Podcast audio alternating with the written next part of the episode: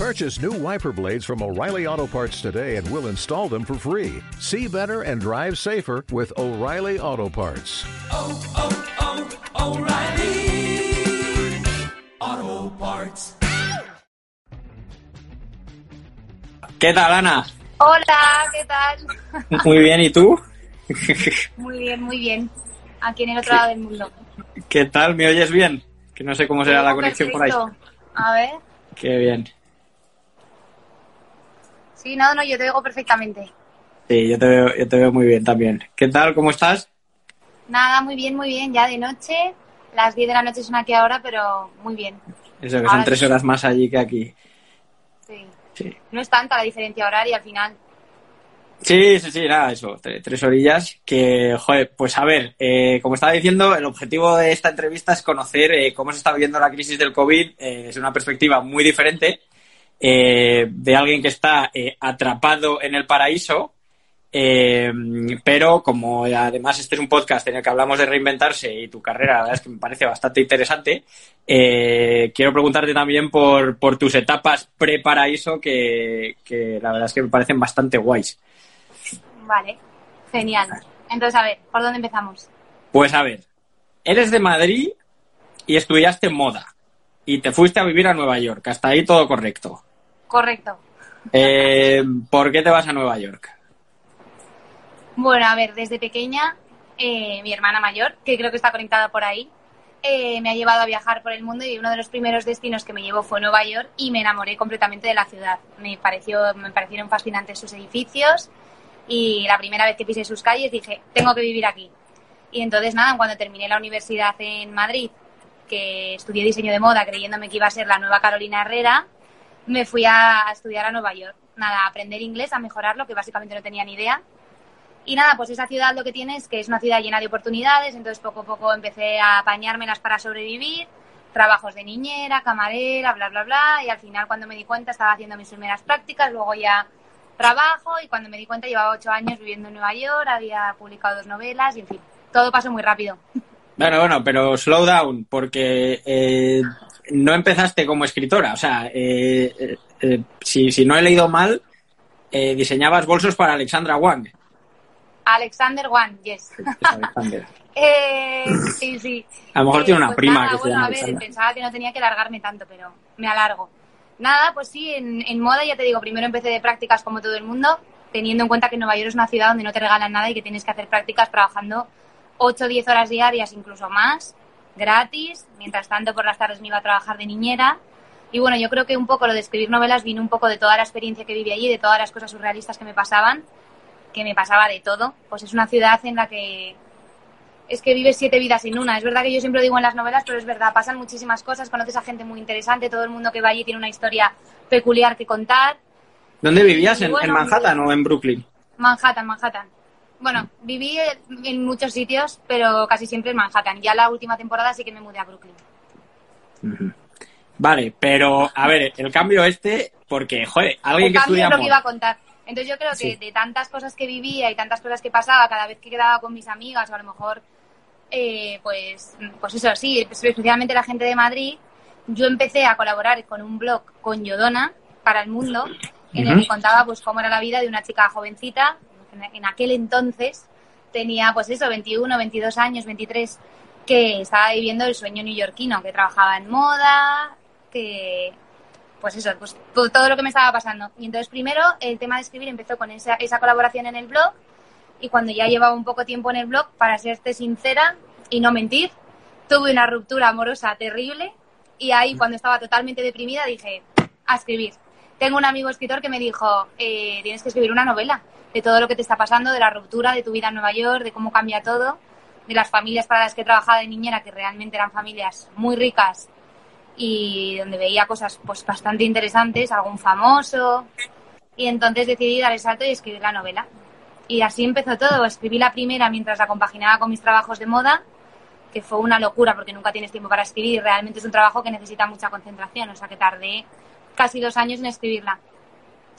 Y ya cuando acabé esa, pues igual seguía trabajando y ya cuando escribí la segunda fue cuando me di cuenta que realmente era lo que me gustaba hacer y le- decidí apostar y te sigo contando, es que podrían darnos las... Sí, sí, no, a ver, es que, eh, o sea, te- bueno, eso, el, el podcast es, eh, pero entonces un podcast sobre reinventarse y siempre contamos un poco, pues hablamos con gente, pues eso, que ha dado giros en su vida. Entonces, aunque tu parte, o sea, hay, hay como dos partes de la entrevista. Una es eso, cómo es pasar esto en, en Mafushi, eh, que es un canteo, pero es que leyendo sobre ti digo, joder, es que eh, cualquiera que estudie moda que encuentre un trabajo en moda ya está eh, podría estar como muy contento que encima esté eso diseñando bolsos eh, para alguien touch porque estuviste con, en Tony Burch también como que, que, que cómo se deja eso porque como dices en plan joder tengo un trabajo en un sector súper difícil de conseguir en una empresa buena haciendo algo que joder parece muy muy apetecible y muy difícil eh, pues eso, bueno, me has dicho eso, que fue como una ruptura y tal, pero que, que sorprende bastante que, que dentro de un sector tan complicado como es la moda, eh, eso, Alexander Wang ponen aquí,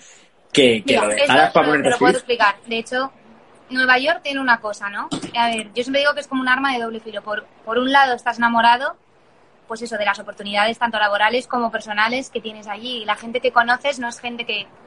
Yo, por ejemplo, no he conocido tanta gente tan interesante en ninguna otra parte del mundo.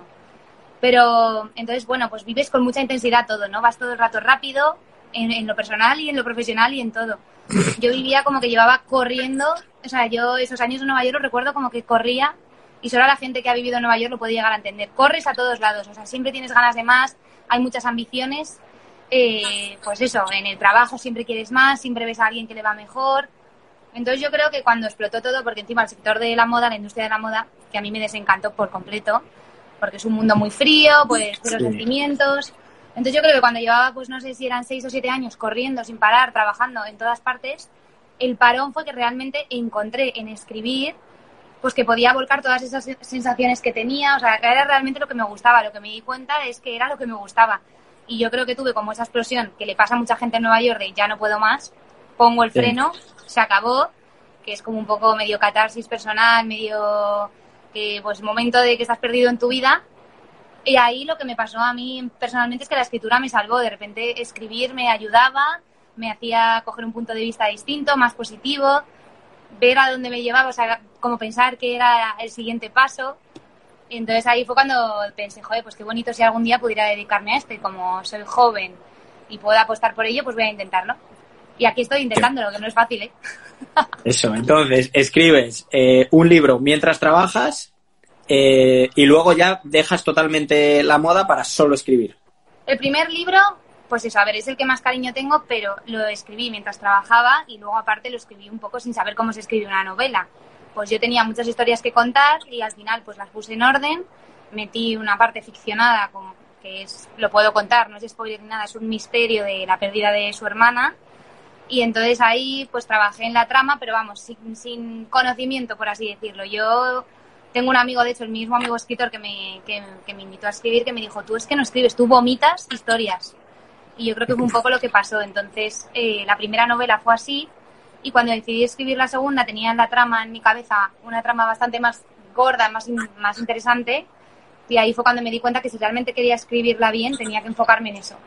Y entonces la, la realidad de la historia es que hablé con una de las familias para las que trabajaba de niñera y me dijeron, mira, si tanta ilusión te hace, ellos tenían casa, una casa inmensa, eh, me querían mucho, llevaba ocho años cuidando a los niños y me dijeron, tú puedes vivir aquí, así no necesitas, porque en Nueva York para pagar un alquiler por lo menos necesitas Es brutal. 2.000 euros. Sí, sí. Eh, y nada, y entonces ahí sí, ahí sí que fue cuando lo dejé todo y entonces solamente me, deja- me dedicaba a la revista, a mis novelas, bueno, a mi novela y bueno, y a cuidar a ese ¿Cómo se llaman tus novelas? Para que lo sepa la gente. Pues mira, la segunda, que es la que más me gusta, se llama El tiempo es lo único que no vuelve, que es esta que te digo que disfruté además el proceso de escribirla porque me dedicaba 100% a ello.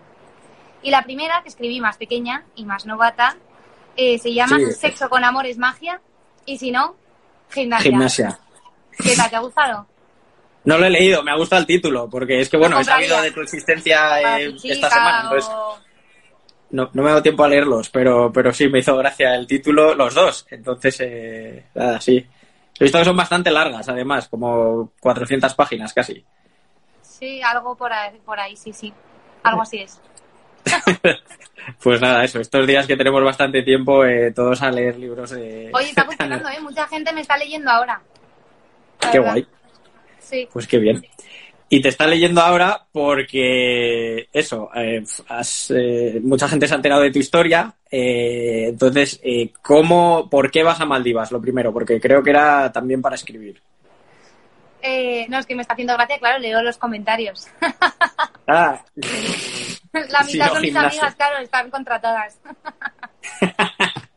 bueno, que tenemos algún amigo en común también, creo. Sí, mi primo Jorge, ¿no? Sí, Jorge Georgia, que es eh, un, un tío muy famoso en Fibetalanda Podcast, que, Tío muy que me hace mucha gracia. sí. Es el famoso de Sí, la sí. familia. Sí, bueno, ahora, ahora tú igual competís. Yo creo que ahora eres más famosa tú que él. Mira, bueno, está ahí por ver, ¿eh? A mí no me paran por la calle, a él sí, ¿eh? Bueno, pues nada, eso, para hacer un poco de publi, el primo de, de Ana tiene un podcast, Fibetalanda Podcast, donde hacemos este. Jorge Ya hacemos Georgia. competencia. Bueno, entonces, habiendo hablado de Georgia, que, que me gustaría entrevistarle un día, ¿sabes que he hablado con Georgia como ocho meses por WhatsApp y nunca por teléfono? No, no sé por qué nunca, como que no- nunca me lo coge. No, bueno, da igual, que bueno, que estamos hablando de ti, perdona, que no me quiero desviar. Eh, Oye, Georgia, entonces, el teléfono a este chico. Sí. Entonces, eh, a lo que iba, eso, te te fuiste a Maldivas eh, para, escribir- para pensar en escribir la tercera. Bueno, eh, sí, la tercera novela la tenía un poco medio pensada, que de hecho aprovecho un poco para contar que mucha gente sí que me ha preguntado. Y bueno, es verdad que mi abuelita me dio sus memorias, unas memorias impresionantes de cómo vivió ella eh, la guerra civil y todos los recuerdos de su infancia. Y la verdad que cuando me las, me las dejó leer me pareció un proyecto maravilloso. Yo no sabía muy bien cómo unirlo con algún paraíso, porque ella es verdad que en sus novelas habla también mucho del mar y de cómo le fascinan las islas, el océano y así. Y nada, yo la verdad es que me vine aquí de Semana Santa con mis amigas, eh, o sea, un viaje de turismo. Me enamoré del país, o sea, es un, especialmente pues por la vida debajo del agua. A mí me gusta mucho hacer snorkel y bucear desde hace mucho tiempo y aquí es una cosa que no, vi- no había visto yo en, en ninguna parte del mundo. Te metes en el agua y te puedes encontrar literalmente todos los animales de la película de la sirenita en la orilla. Es como, es, no sé, es otra cosa, otra cosa, es lo más bonito del mundo, sí. No voy a ponerme a hablar mucho del mar, que entonces sí que podemos hablar. No, no, pero ha- ha- habla del mar. Yo, yo es que estuve de, de luna de miel cerca de... Estuve en Mofushi, que, que creo que está muy cerca de tu isla, y la gente me lo decía en plan, yo quería bucear, y me decían, vale, bucea, pero de verdad que haciendo snorkel es un canteo lo que ves. Claro, tal. claro. Y dije, ¿cómo no voy a bucear yendo hasta Maldivas? Pero la verdad es que casi me decepcionó un poco porque era tan canteo el snorkel. Y bueno, eso, he visto tus fotos en Instagram y tus vídeos y es que es de locos, ¿eh? Maldivas. O sea que. Claro. Sí, sí. Ahí están mis amigas las que estaban conmigo en el viaje. Pepa, Esther, Mamen, que es su cumpleaños. ¡Feliz cumpleaños, Mamen! Felicidades, mamen. Están en Mofushi. Ay, no, Joder. no, estaré en Madrid, pero ellas vinieron conmigo Ah. en esta Semana Santa que vinimos. Ah, vale, vale. Y nada, a ver, la verdad, pues eso, fue un viaje increíble de amigas, nos lo pasamos genial. eh, y, y ahí fue cuando yo dije, jolín, este destino es maravilloso para venirme aquí a escribir, es el paraíso, puedo bucear todos los días, que no me puede inspirar más, pues estar con tiburones, ballenas, tortugas y todo lo que he visto aquí. Y nada, entonces estuve, pues la verdad, con mucho morro, convenciendo a los chicos que, trabajaban aquí en, en el sitio de snorkel, que efectivamente no hace falta hacer buceo en las Maldivas, todos los animales grandes, mantas, delfines, tortugas, se ven en lo alto. Bucear yo creo que es más bien para gente ya advanced, que pues, quiere bajar a barcos hundidos, que quiere ver ya bichos más pequeños, tipo pues, bueno, cosas que da igual, es que no, no, no me voy a poner a hablar de animales. Y nada, entonces, pues eso, estuve hablando con ellos y luego aparte como escribo y colaboro para revistas, me salió la oportunidad de escribir sobre las Maldivas aquí y de cómo se está recuperando. Bueno, en realidad vamos a hablar del cambio climático y cómo está afectando al mar. Entonces, nada, estuve cerrando todos esos proyectos desde Semana Santa a octubre y ya en octubre, pues eso, conseguí venirme aquí y la verdad que pues, pues fue una pasada. En un principio me venía solamente dos meses, noviembre y diciembre más o menos, para volver para Navidad y me gustó tanto y me lo pasaba tan bien y, y estaba funcionando también la revista, los artículos y todo, que decidí volverme ahora otros dos meses sin imaginarme pues qué pasaría, lo que está pasando en el mundo, que estamos todos, yo creo que Sí. nos lo creemos y no nos lo creemos. O sea, tenías billete de nada, vuelta, me he ¿no? pillado aquí. Te- Tenías billete de vuelta y con esto, eh, o sea, te- tenías una fecha en la que, en la que eh, habías programado volver. el 24 de abril, en cuatro días. En cuatro días volví a Madrid y nada, estaba todo absolutamente cancelado.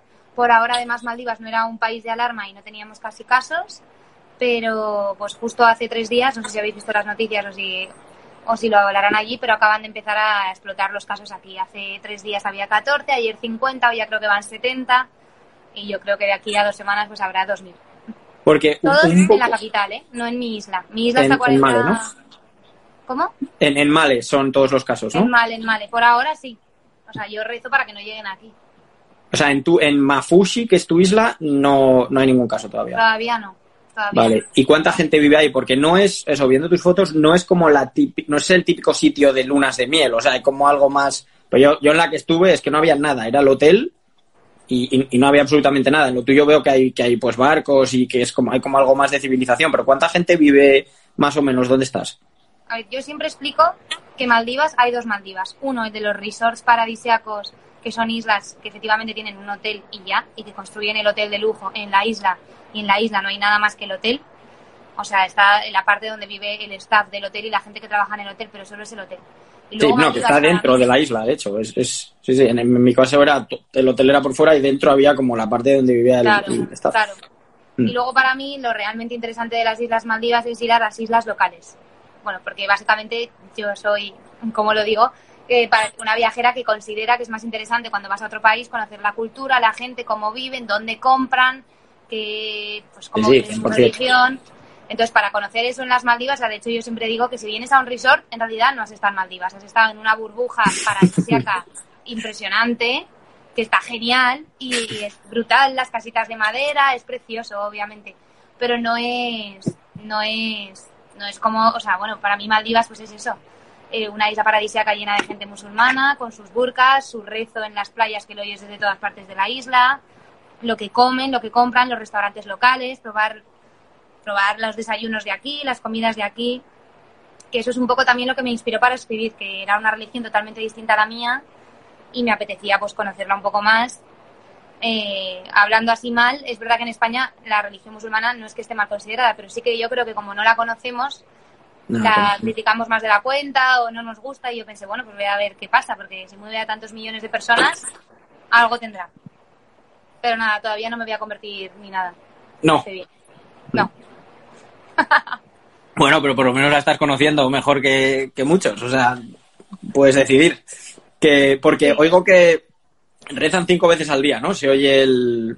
Como el. Cinco veces al día. Es como una alarma. es una alarma. La primera vez cuando sale el sol y la última vez cuando se va el sol.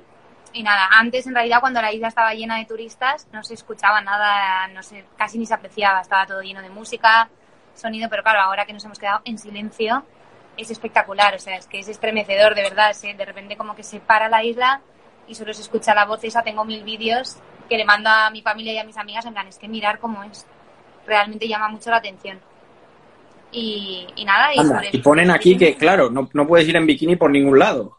Pone aquí. Bueno, la isla tiene, sí que, no, a ver, está obviamente esta isla, de todas las islas locales de Maldivas, que Maldivas tiene 1.200 islas, locales debe haber 250. El resto son resorts, para que veas las pocas islas locales que en realidad quedan. Es un país que depende del turismo, literalmente. Por eso ahora eh, la crisis económica yo creo que va a afectar muchísimo. Eh, pues esta isla local es de las que más preparada está para el turismo, es una de las más famosas, todo el mundo viene aquí. Entonces han dejado preparadas dos islas, de la, la isla chiquitita, es un kilómetro de largo, debe tener cuatro playas, pues dos playas son, son locales. Y nada, están adaptadas para el turismo, están llenas de turismo. A ver, es una isla que está llena de turismo, o sea, llena de turistas, es que casi cuando, cuando en las buenas épocas casi no ves ni a musulmanes, está llena, llena de turistas. Y es que- Y es que también, o sea, eh, eh, es lo que has dicho, que es distinto de yo, por lo menos la, la visión que tenía de Maldivas, que quieras que no, eh, para tu situación actual de estar allí un tiempo largo y sin poder volverte a España, eso creo que es casi mejor que, que- que estar en un resort, porque ahí sí que te, vamos, que te, mueres del asco estando, pues, eh, yo qué sé, más de dos semanas. Entonces, en, en donde tú estás, eh, o sea, ¿cómo es el confinamiento ahora mismo? Porque eh, he visto un vídeo que tampoco te dejan salir a la playa ya, o, o cómo es. Claro, esto es desde hace tres días, es lo que te digo. Hasta hace tres días estábamos fenomenal y sinceramente nos sentíamos muy afortunados, aunque estábamos lejos de casa y obviamente siempre te da un poco de vértigo en una situación tan trágica estar a kilómetros y kilómetros de tu familia cuando tienes por si algún familiar enfermo o alguna pérdida.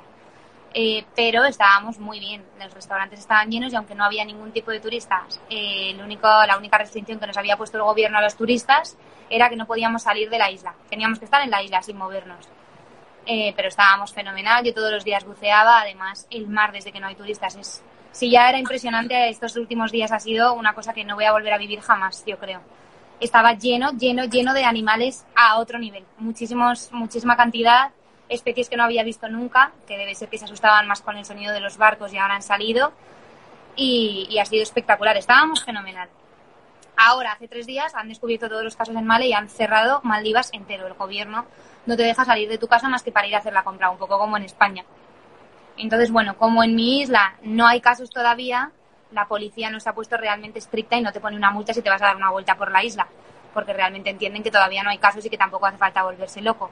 Pero no se puede ir a la playa, no te puedes bañar en el mar, no puedes hacer barbacoas, no puedes estar en grupos, no puedes hacer nada más que darte una vuelta si, si acaso. O sea, que ahora tu día, o sea, ¿cómo es tu día? ¿Tú te, te levantas? ¿Dó- ¿Dónde está todo esto? ¿Cómo vives ahí? ¿Estás en un hotel o...? Súper lujosa, sin ventanas. No, esto lo enseño porque luego la gente se piensa que vivo en un resort. Ya está, se acabó. O sea, es como un estudio. Mamá, mamá, estás por ahí, que no, que es broma. Eh, o sea, que entonces, pero es- estás ahí y tu día es, pues, pues bueno, como cualquiera que está aquí confinado al final, porque, pues, eh, me imagino, te- que digo, que, que es que eso, leí- leía por ahí en plan, me escribía la gente, ala, en el paraíso, joder, yo, yo lo quiero pasar ahí y tal.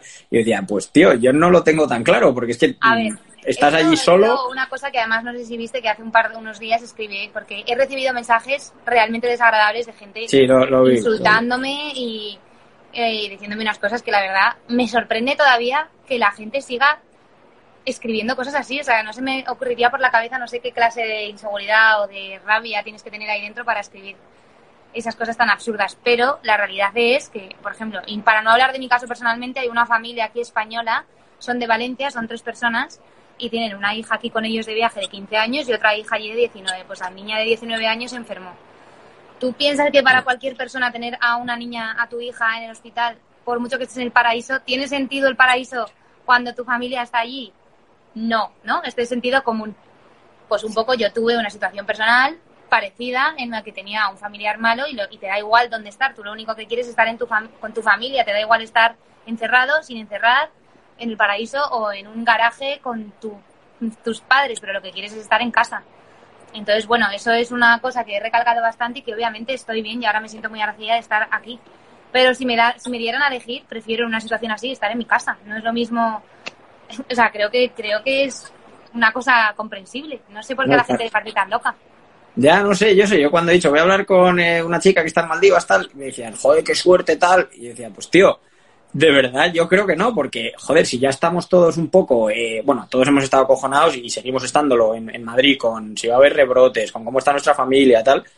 Joder, por lo menos estamos aquí, o sea, nuestro- nuestros padres están a cinco minutos en coche, no, no es como lo tuyo, que, que si, estando en Madrid, en la misma ciudad, ya tienes como ansiedad y preocupación y estás en tensión y hay un mogollón de incertidumbre de cuánto va a durar esto, que, que de verdad que aun- aunque estés en el paraíso, o sea, yo no me cambiaba por ti, vamos. Claro, claro. A ver, todo depende. Hay momentos que igual sí que agradeces estar aquí. Entiendo que todo el mundo le está dando claustrofobia estar en casa, pero de verdad que ha habido situaciones en las que escuchas noticias y que ves que tu país se va a la mierda literalmente, que no, no te gusta estar lejos. O sea, no sabes lo que le pueden pasar a tus padres, a tus sobrinos, a tus amigas. Pues he tenido a mi mejor amiga también un poco mala, no sabíamos, al final no ha pasado nada y obviamente es una persona joven, pero escuchas tantas, tantos casos, tantas muertes, que da mucho miedo estar aquí tan lejos y sobre todo sin, sin pensar que puedes volver. Y que luego aquí pues es un país que no es el tuyo, se van todos los turistas, la gente local ahora es la reina. No, no, no, me voy a poner a contar barbaridades, pero no te sientes tan seguro como te sientes en tu casa y en tu país. Así, así Vale. las cosas. Han llegado muchas preguntas, eh, eso, sobre logística, en plan, ¿sabes algo de cuándo vas a poder venir? ¿Quién os, os llama a la embajada de vez en cuando? Eh, Con la embajada hablamos casi todos los días y, y mi opinión personal es que no nos ayudan tanto como yo creo que como yo veo que están ayudando a otros países. Pues por ejemplo la embajada de Italia ha mandado ya varios aviones a, Italia de vuelta con un montón de italianos. A nosotros nos intentan reubicar siempre en esos aviones que, por ejemplo, eh, hay uno que va este 24 a Italia y entonces va a Milán y lo, lo, lo sponsoriza, por así decirlo, la embajada italiana y no hacen más que decirnos, meteros ahí, meteros ahí. Pero claro, nosotros llegamos a Milán, te tienes que comprar el billete tú, que para empezar vale 1.600 euros, unas cantidades de dinero así, y luego cuando llegas a Milán te dicen que lo que tienes que hacer es como los únicos países ahora de Europa que vuelan a Madrid o a Barcelona son Frankfurt, Londres o París, tienes que buscarte un vuelo de Milán a Frankfurt si eliges Frankfurt y luego otro de Frankfurt a Madrid, o sea, las soluciones que te dan para mi gusto son eh, ridículas. Entonces, ¿qué pasa? Que tenemos un grupo de españoles aquí que todos hablamos, que nosotros somos tres y estamos en esta isla, nosotros somos cuatro y en este resort. Nosotros, por ejemplo, en mi isla hasta ahora éramos 11, ahora se han ido tres. ¿Cómo Eh, se han a ido? ver si llegan, a ver si llegan. Pero ¿cómo que se han ido a Male a ver si encuentran un avión o cómo qué han hecho? Claro, han cogido pues escalas locas. Se van a, a lo mejor a Male, de Male se, o se van a Doha. ¿Qué pasa? Que conocemos otro chico, por ejemplo, que trabajaba aquí en una isla de al lado, de monitor de buceo, que se fue a Doha y en Doha le pusieron en cuarentena a él solo en una habitación sin ventanas, 14 días. Entonces, claro, son historias de gente que conocemos y que hemos visto, que, que nos lo cuentan en el grupo que tenemos por WhatsApp. Otra familia está en Londres y lleva en Londres 10 días. O sea, no, no, no, no entendemos muy bien eh, cómo no nos dicen, mira, esto es, o sea, es que la embajada no se hace cargo de ti cuando llegas a Doha o a Londres, entonces es un poco como un sinsentido, aparte de todo el dinero que te tienes que gastar. No, o sea, para mí las soluciones que dan no son las que tendrían que dar. Tendrían Sí, que dar un vuelo que llegara a España y que el último destino fuera España y para empezar pagando lo mínimo, ¿no? Entiendo que, o sea, por ejemplo, en la isla había dos israelitas y les han llevado ahora a un resort hasta que consigan un vuelo para poder expatriarlos. Y están en el resort, todo pagado por su embajada. Bueno, pues como siempre, a veces en España funciona de manera diferente. Tenemos cosas muy buenas, pero la organización y la seriedad no sé si es un fuerte de nuestro país. Sí, bueno, si la organización en España eh, está siendo como es, eh, no, no sorprende que, que tampoco lo estén haciendo especialmente bien en vuestros casos, pero joder. Claro, es que sobre todo no tenéis ninguna certeza, porque dices, Claro, yo ahora, mejor- por ejemplo, mi vuelo, ya te digo, era el 24 de abril. Hoy, precisamente, mi hermana ha conseguido hablar con la compañía porque encima desde aquí no podemos llamar, en fin, un desastre. Y me han dado el mismo vuelo que tenía el 24 de abril el 1 de junio. Entonces, El- ahora, el 1 de junio. Si sale, si sale, si tengo suerte y no se cancela.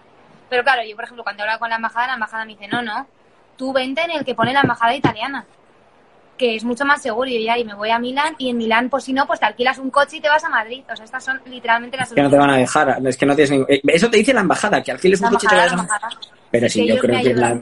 En la aduana te tienen... Ah, que ellos te ayudan, que te dicen en plan que es una que estaba por- para que te dejen pasar la, pero la claro aduana. lo que yo te digo por ejemplo eh, la gente tú obviamente confías en lo que te dice la embajada no es una embajada o sea es un organismo que, que- del que la gente se tiene que fiar entonces por ejemplo cuando hablaba con mis padres me decían hombre igual es que tiene sentido que lo cojas te lo está diciendo la embajada y yo ya pero es que yo he visto literalmente gente que conozco que me ha contado las historias con estos vuelos que recomienda la embajada porque no los sponsoriza, los recomienda.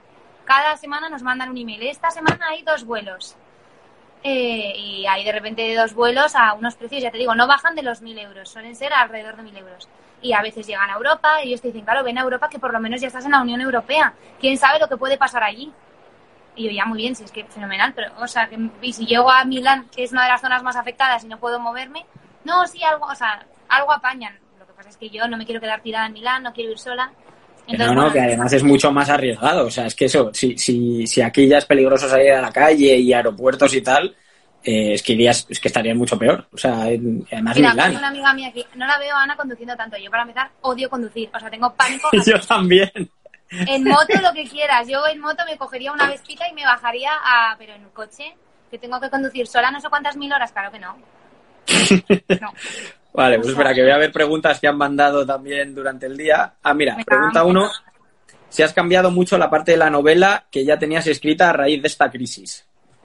A ver, cambiado, cambiado, no le he cambiado, porque la trama principal es básicamente una, una chica jovencita que le entrega a su abuela las, no- las memorias. Ella descubre que le encanta el mar y por lo que lee se huele que la abuela ha estado aquí en Maldivas. Se viene a buscar lo que hace la abuela aquí. Lo que pasa es que lo que sí que ha cambiado es que ella en un principio iba a vivir una aventura pues corta y ahora debido al coronavirus se queda atrapada en las Maldivas. Encima, pues ya te digo, tengo muchas cosas muy interesantes que contar de cómo ha cambiado la isla radicalmente en este mes y medio que ya llevamos. No hay turistas, la gente, por ejemplo, de Bangladesh que trabaja en los hoteles ha perdido los trabajos. Pues ya no es tan seguro, nadie tiene dinero, no es tan seguro como antes era, y eso que es una isla maravillosa que recomiendo al 100% que todo el mundo venga. Claro, eso te iba a están decir. pasando eh, muchas cosas y muchas historias que me están ayudando muchísimo a mejorar la trama, claro. Eso te iba a decir, o sea, habrá cero, cero trabajo, o sea, eh, Cero, ¿de cero, ¿De nadie qué vive? trabaja. Eh, Pues de- de- de ahorros, el gobierno ayuda. La verdad es que no lo sé, esa pregunta no te la puedo responder, no lo sé con- a ciencia cierta, no lo sé. Pero bueno, hay Vale, mucha gente que está muy afectada, especialmente la gente de Bangladesh, que hay muchísima gente trabajando aquí, de Sri Lanka, Bang- Bangladesh, y, esa- y esa- esas personas se han quedado sin trabajo, no pueden volver a sus casas, pues viven en unas condiciones pues diferentes a las que, por ejemplo, estamos viviendo nosotros. Está siendo toda una locura, está cambiando muchísimo. Eso es otra isla, es una isla completamente distinta de hace dos meses. Totalmente oscura, ya no hay casi farolas. Pues la, la comida, no nos vamos a morir de hambre nunca, pero sí que hay mucho menos en los restaurantes. Pues, jolín, han cambiado, las cosas cambian, claro. Mm, Claro. Bueno, y si tuvieras que decir, está igual es un poco difícil, pero en plan, ¿tú crees que esto va, te va a ayudar a que el libro sea mejor? Claro. O sea, Para empezar, sí, ¿no? piensa que yo aquí, obviamente, cuando vine, o estás tenía- más concentrada también, ¿no? Estoy más concentrada que nunca había tenido la oportunidad de dedicarme 100% a escribir una novela sin tener otra cosa que hacer durante el día. Siempre es que hasta la tontería de ir al gimnasio, siempre hay algo que tienes que, que puedes hacer. Ahora mismo no tengo nada más que hacer que escribir. Me levanto por la mañana, escribo, como, escribo, ceno, escribo, ya está, duermo, escribo, estoy todo el día escribiendo. Es verdad, es que no, o sea, nunca me había pasado y aparte tengo ganas porque veo cosas, me cuentan historias. Como ahora estoy mucho más conectada con la gente local, me han contado, pues me, han entrado en casas musulmanas de aquí, me han contado historias de sus familias. Es muchísimo más interesante. O sea, en realidad para mí, en cuanto a la novela, ha sido una oportunidad más que, más que otra cosa. Estoy feliz y creo que me está quedando muy bonita, la verdad. Había un orfanato abandonado aquí en la isla, he encontrado a gente que vivió en el orfanato, me han contado las historias de cómo llegaron aquí y esto, o sea, unas historias que jamás en la vida escucharíamos en la burbuja, por ejemplo, de Madrid, por lo menos en la que yo me muevo. Es imposible que te cuenten las vidas que tiene la gente aquí. Es otra cosa. Sí, igual aquí, al no estar aquí, también te estás perdiendo un poco del ruido. Yo, por ejemplo, he dejado de ver las noticias, ya las veo súper poco, como que es monotema todo lo que oyes y tal. Entonces, pues eso, que, que, igual, oye, no hay mal que por bien no venga. Estás allí, eh, eh, te puedes enfocar más en, en escribir sin distracciones. Pero la verdad es que menuda movida el, el no saber eh, cuándo, pues eso, cuándo vas a poder volver, ni, ni próximos pasos, ni, ni, ni- nada. Vamos, si no lo sabemos aquí, mucho menos allí. Mm, aquí, bueno, eh, una cosa con la que siempre acabamos el podcast, bueno, a todo esto, eh, no sé si hay algo más que nos quieras contar de... Preguntan mucho de cuándo va a estar el libro, cuándo estimas que va a estar listo. A ver, el libro yo la verdad que creo que sí que me va a dar tiempo a, a escribirlo aquí, antes a terminarlo aquí antes del 1 de junio, que tengo mi vuelo ahora. Entonces, el problema es que el proceso editorial es bastante largo y no depende de mí, ya depende de la editorial, cuando tengan hueco para publicar. Yo espero que no tarde mucho, la verdad, y aparte como va a ser un tema actual, aunque no me centro en el coronavirus porque sinceramente al ser una tragedia yo no creo que nadie después de la tragedia quiera leer tragedia. Lo que quieres es olvidarte un poco de lo que ha pasado, respirar y, y- y obviamente no olvidarse nunca, pero sí que a lo mejor vivirlo de otra manera o dejarlo un poco atrás. Y aunque no está centrado en eso, creo que va a ser un tema muy actual porque el escenario sí que es una isla en el medio de una pandemia mundial. Entonces, yo creo que, que se sacará más bien pronto que tarde, pero no puedo decir una fecha, nunca se sabe. Preguntan aquí, ¿tu lugar en el mundo cuál es? No sé, no España. sé si lo sabes. Madrid, por favor. O San Francisco de Sales 16, gracias.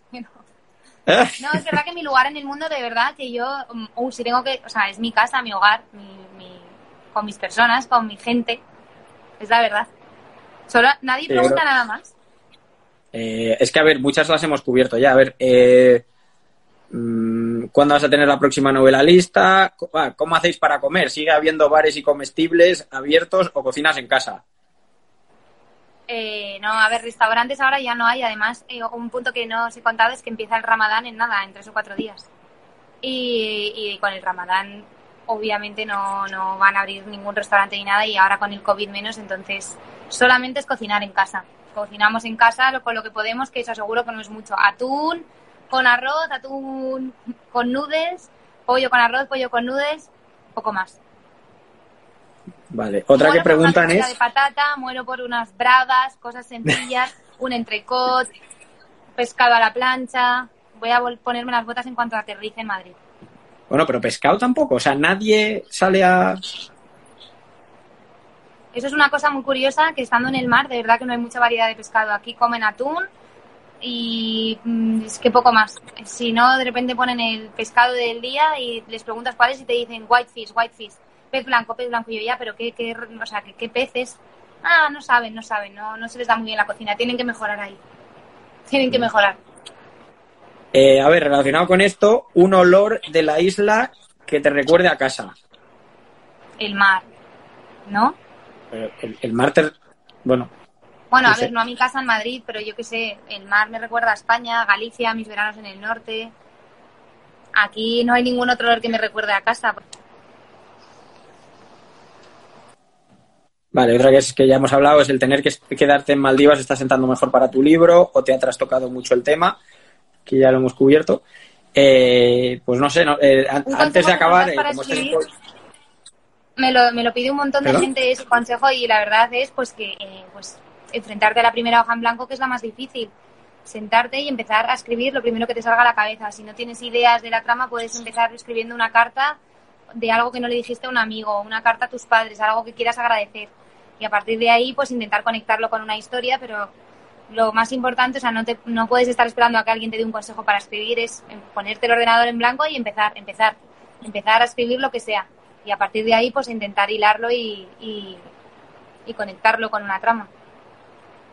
¿Cómo? Venga, esta es una mía, que me leí, eh, ¿cómo se llama este de Hemingway? De París, eh, A Movable Feast, creo, que hablaba de cuando él escribía y decía algo así como que siempre hay que parar cuando todavía te queda un poquito, como que, que no, él decía como que no puede escribir todo lo que tiene en la cabeza en un día porque le da miedo que al día siguiente se levante sin nada. Eh, ¿Tú haces algo de eso? O sea, ¿cómo, ¿cómo superas el bloqueo este que le pasa a los escritores a veces?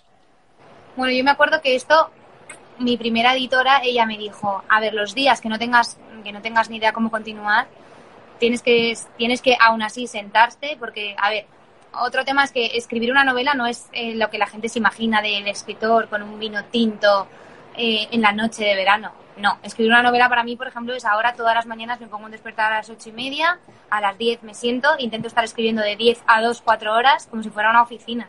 Es un trabajo pues, pues bastante complicado, que requiere de muchísima concentración y que te lo tienes que tomar muy en serio. Entonces yo hay días que no puedo parar, me pasan las cuatro horas y estoy siete, y hay días que llego a las 10 de la mañana y entonces esos días son lo que tienes que hacer y el consejo que a mí me dieron, que lo doy yo ahora, es documentarte. Pues por ejemplo, no tengo nada que escribir, voy a ver, voy a, voy a buscar en Google sobre la religión musulmana, qué significan los cinco rezos. Y entonces de repente te empiezan a contar historias y documentarte precisamente te ayuda a que anda, pues voy a relacionar esta historia con esta. Y ya empiezas a escribir, pero siempre hay que esforzarse. Si la religión no te ha inspirado, pues voy a buscar que, cómo se reproducen los pulpos. Y entonces puedes contar una historia, o sea, siempre hay que documentarse y buscar cosas, anécdotas, curiosidades que te ayuden a... Me imagino que también leer mucho. Eh, o sea, A ver, leer mucho es una cosa que por supuesto hay que hacer y que a mí es un tema que tampoco se me da tan bien. o sea, yo leo, sí, claro que leo, pero no leo tanto como me gustaría y sobre todo que es verdad, pues yo por ejemplo ahora que estoy todo el día escribiendo, lo último que me apetece en cuanto cierro el ordenador es coger un libro y ya, es que es como más curro todavía. Claro, Claro. pero sí que hay que leer mucho, especialmente a mí eso es algo que me falla y que sé que tengo que mejorar. Me lo puse en objetivos 2020, pero bueno, ahora me ha pillado el corona y por una cosa o por la otra pues se me está traspapelando, pero lo voy a hacer. Sí. Muy bien. Eh, pues no sé si hay alguna pregunta más que no hayamos cubierto. Eh, Han puesto algunas por aquí, pero no nos ha dado tiempo, pero bueno, ya para otro día. bueno, te quieren mucho por aquí todos los que te están viendo. Eh, Sí, la mitad mis amigas, oye chicas, por favor, que esto luego no es real. y mucho, mucho amor ponen. Eh, Ana, una cosa que le preguntamos, le pedimos a todos los invitados, eh, es que como este es un podcast de reinventarse, eh, ¿qué le dirías a alguien eso, que está en una situación como la que estabas tú a lo mejor eh, cuando todavía trabajabas en moda, pero veías que tenías ahí, pues eso, que te picaba la curiosidad de escribir, de hacer algo totalmente distinto, eh, pero que no sabías muy bien cómo empezar, cómo arrancar, tal, que, pues, ¿qué le dirías eso a alguien que esté pensando en reinventarse, pero que esté como un poco eh, ahí atascado? Bueno, pues que, que efectivamente la vida son dos días, que no hay que tener miedo y que, lo que hay que perder es el miedo que tiene la gente a la rutina. Que yo tengo muchísimas amigas que, claro, tienen un trabajo estupendo, pero aunque a ellas les gustaría ser lo que fuera, no pueden dejar el trabajo. Y yo siempre les digo que lo peor que te puede pasar es que estés un tiempo buscando, o, pero que la vida es para probar, que si nunca, si no arriesgas no ganas y eso es una verdad, es una verdad como un templo y que hay que apostar, hay que apostar. Si no me hubiera lanzado a escribir una primera novela y eso que pues siempre tienes miedo, siempre tienes miedo, el miedo al ridículo, a que te lean, a qué dirán de mí si saben que he cambiado. Si no rompes ese miedo y no te lanzas, nunca vas a nunca vas a llegar a ser plenamente feliz, porque yo creo que el buscar continuamente lo que te hace feliz y lo que en realidad te gusta es la, es la píldora de la felicidad. no, pero es verdad, es verdad. Es lo que realmente te puede hacer llegar a donde quieres, estar donde quieres, rodearte de las personas que quieres, ya en todo, en el terreno profesional y personal y en todo. Hay que arriesgarse, que te, al final siempre lo que aprendas, tanto lo bueno como lo malo, te lo vas a llevar en la mochila y va a ser positivo seguro. Totalmente de acuerdo. Pues nada más, no sé si quieres decir alguna cosa más que no hayamos eh, cubierto. Nada, Eh, muchas gracias por contar conmigo y que, y que volveré a España. Y que, es. que eche de menos nuestro país. Mucha fuerza. Esperemos que vuelvas pronto y que, joder, que pronto se aclare y, y a ver si es verdad que 1 de junio me has dicho, ¿no? Que te han movido el vuelo. 1 de junio tengo el vuelo, así que, pues bueno, si hay suerte, ahí estaré. Tengo muchas ganas, de verdad. Aunque suene increíble, tengo muchísimas ganas. Sí, sí, que no, no, no lo dudo, vamos. Eh, pues nada, Ana Hernández, eh, escritora de dos novelas, eh, una tercera en camino.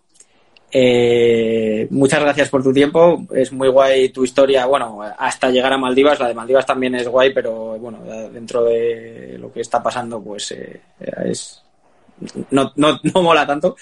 Pero que muchas gracias por compartir tu historia. Ojalá pronto se resuelva esto y vuelvas pronto y, y que disfrutemos mucho del libro cuando esté terminado. Genial, Joni, muchas gracias a vosotros y nada, charlamos pronto. Si es con una cervecita y unas bravas, mejor. Eso, mucho mejor. Un beso fuerte, Nada, Ana. gracias, un saludo, adiós. Hasta luego, un beso. Chao.